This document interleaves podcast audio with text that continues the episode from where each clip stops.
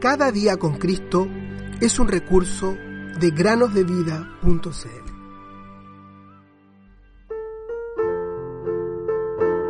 Jesús les dijo, paz a ustedes. Como el Padre me ha enviado, así también yo los envío. Juan 20:21. Hola niños y niñas, ¿cómo están? Sean bienvenidos al último día de la semana en el podcast Cada día con Cristo. Sebastián tenía seis años y se había propuesto un objetivo para ese verano. Escalar cada uno de los árboles que se encontraban en el jardín de su casa.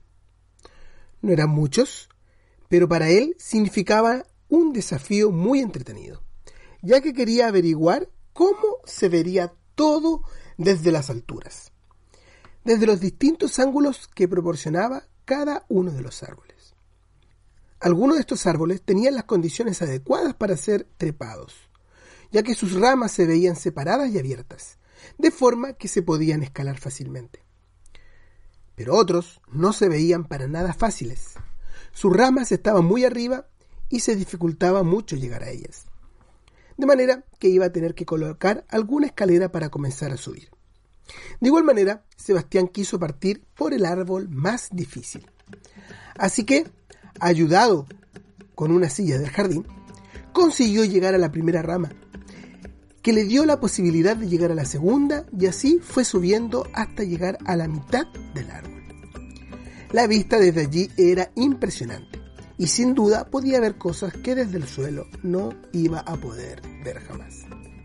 De repente, Sebastián se sobresaltó cuando escuchó a su mamá, que desde abajo le gritó, ¿Qué haces allí arriba, Sebastián? Bájate ahora mismo, te puedes caer. Ese árbol es muy peligroso. Sí, mamá, contestó Sebastián.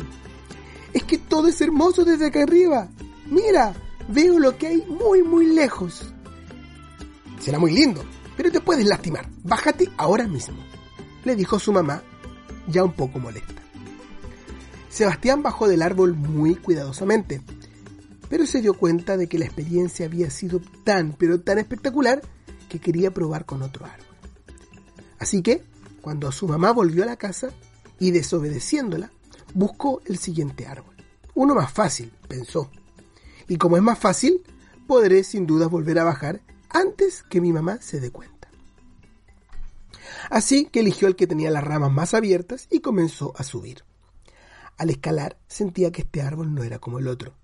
Sus pies resbalaban por cada rama que intentaba subir, pero aún así continuó escalando.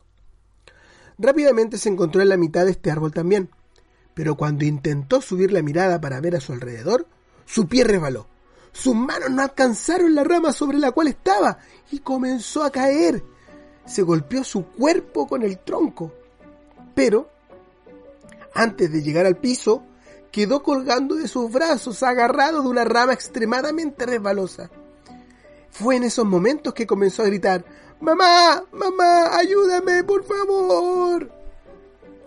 Pero al momento de que su mamá salió de la casa, Sebastián ya había caído al piso y se encontraba retorciéndose con mucho dolor.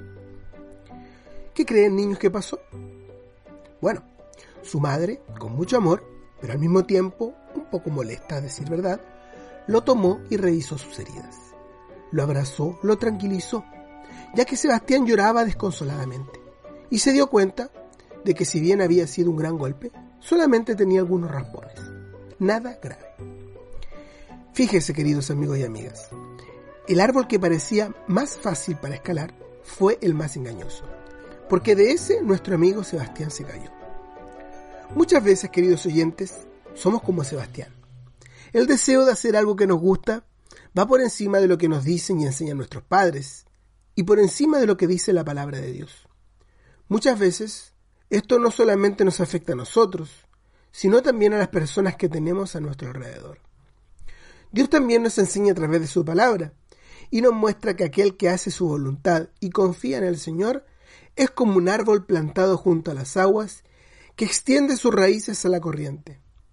El tal no temerá cuando venga el calor, sino que sus hojas estarán siempre verdes. En el año de sequía no se inquietará ni dejará de dar fruto. Jeremías 17:8.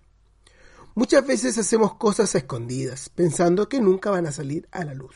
O que si lo hacemos una vez, suplimos nuestros deseos y después ya no lo haremos más. Pero el Señor nos muestra que la desobediencia trae consecuencias muy dolorosas. Aun cuando creamos que nadie lo sabe, Dios lo sabe y nada escapa de su mirada. Un ejemplo claro de esto es la historia del rey David, quien creyó que esconder su pecado a los ojos de los hombres no le afectaría nada. Lamentablemente, querido amigo, querida amiga, David se equivocó y sufrió muchísimo con la lección que Dios le dio. Puedes leer la historia en el segundo libro de Samuel, capítulo 11 y capítulo 12. No seas sabio en tu propia opinión. Teme al Señor y apártate del mal. Proverbios 3, 7. Cuando la trompeta